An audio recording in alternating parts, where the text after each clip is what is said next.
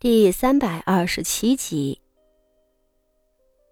梅公主的态度让傅锦仪无言以对了。一个公主竟能卑躬屈膝至此，这样的态度让她无法拒绝。也罢，日后你便好自为之吧。傅锦仪淡淡道：“你身在宫中，给我做个眼线和帮手，倒是不错的。”只要你好生为我办事，我也不会亏待你。不得不说，徐策的想法是对的。他身边已经有了医女小荣和护卫花招，但他在宫里却没有任何人脉。两眼一摸黑，这梅公主对宫廷最熟悉不过，若用得好了，怕是能收获巨大。梅公主见傅锦仪点头应允，一时大喜过望，连忙用卖力的磕头。徐策挥手道：“你先回宫吧。”梅公主又千恩万谢一番，这才告退。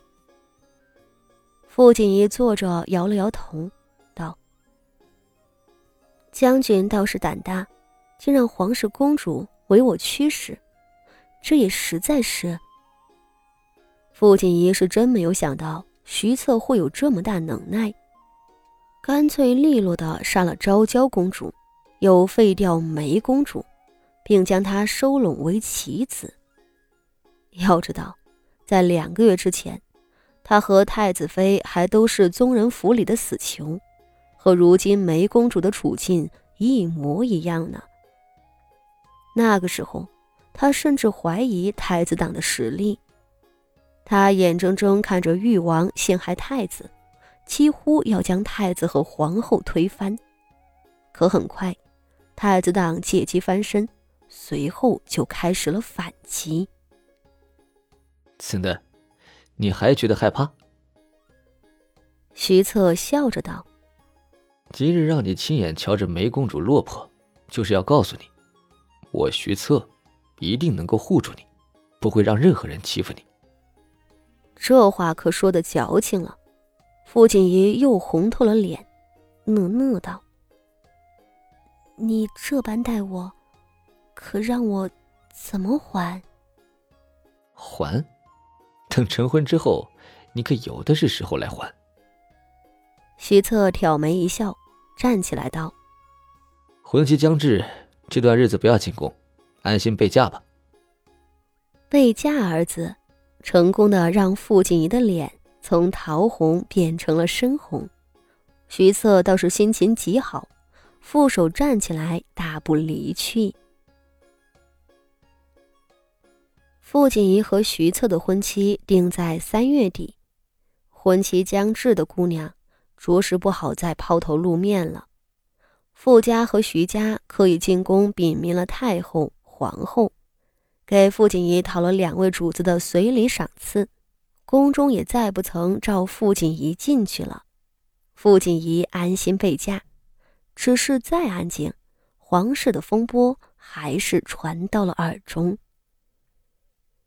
元月二十五日，昭娇公主下葬皇陵；元月二十六日，皇贵妃因爱女心丧，突发寒疾。我病不起。圣上闻言静默良久，随后召见了誉王殿下，细细询问了皇贵妃的病症，很是关怀。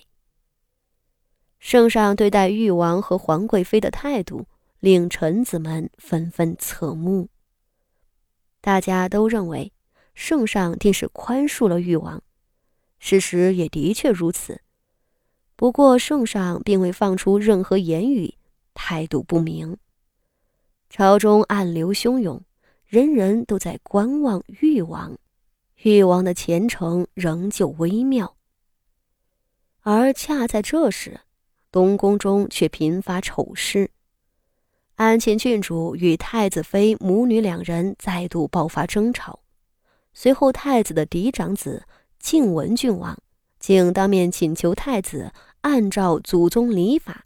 即使册立身为嫡长子的自身为世子，不说太子因此气得胸口疼，圣上听说后，也对太子的几个嫡出子女大为失望，对无能管教后宅的太子妃也生出不满。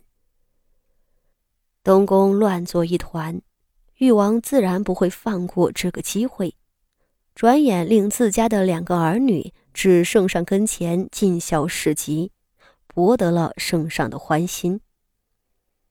圣上始终没有恢复誉王在朝中的地位，但连日下来的情势，让大家都看到了誉王复起的希望。这些事儿。傅锦仪虽身处闺中，也听了个一清二楚。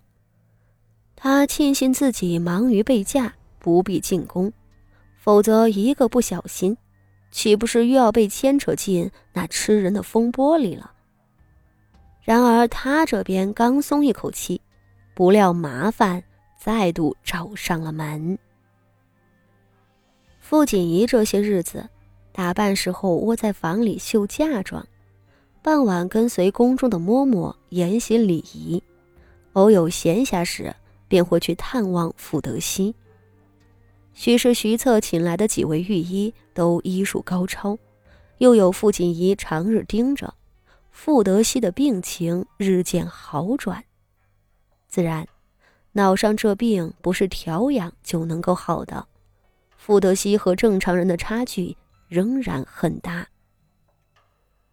傅锦仪知道这事儿急不得，甚至他做好了一辈子治不好的准备。真治不好，他又能怎么办？好在如今他身为县主，掌握了傅家后宅，他已经拥有了能够保证傅德熙一生平安的力量。只是，相比起治愈无望的傅德熙，幼子傅德明。倒是显出了几分能耐。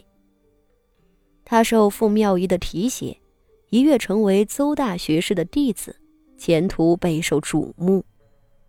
傅锦仪先前也并未在意，邹大学士的名声再大，傅德明却不过是个十二岁的小孩子，又自幼备懒，难道凡是个人找了个好师傅，便能成状元了？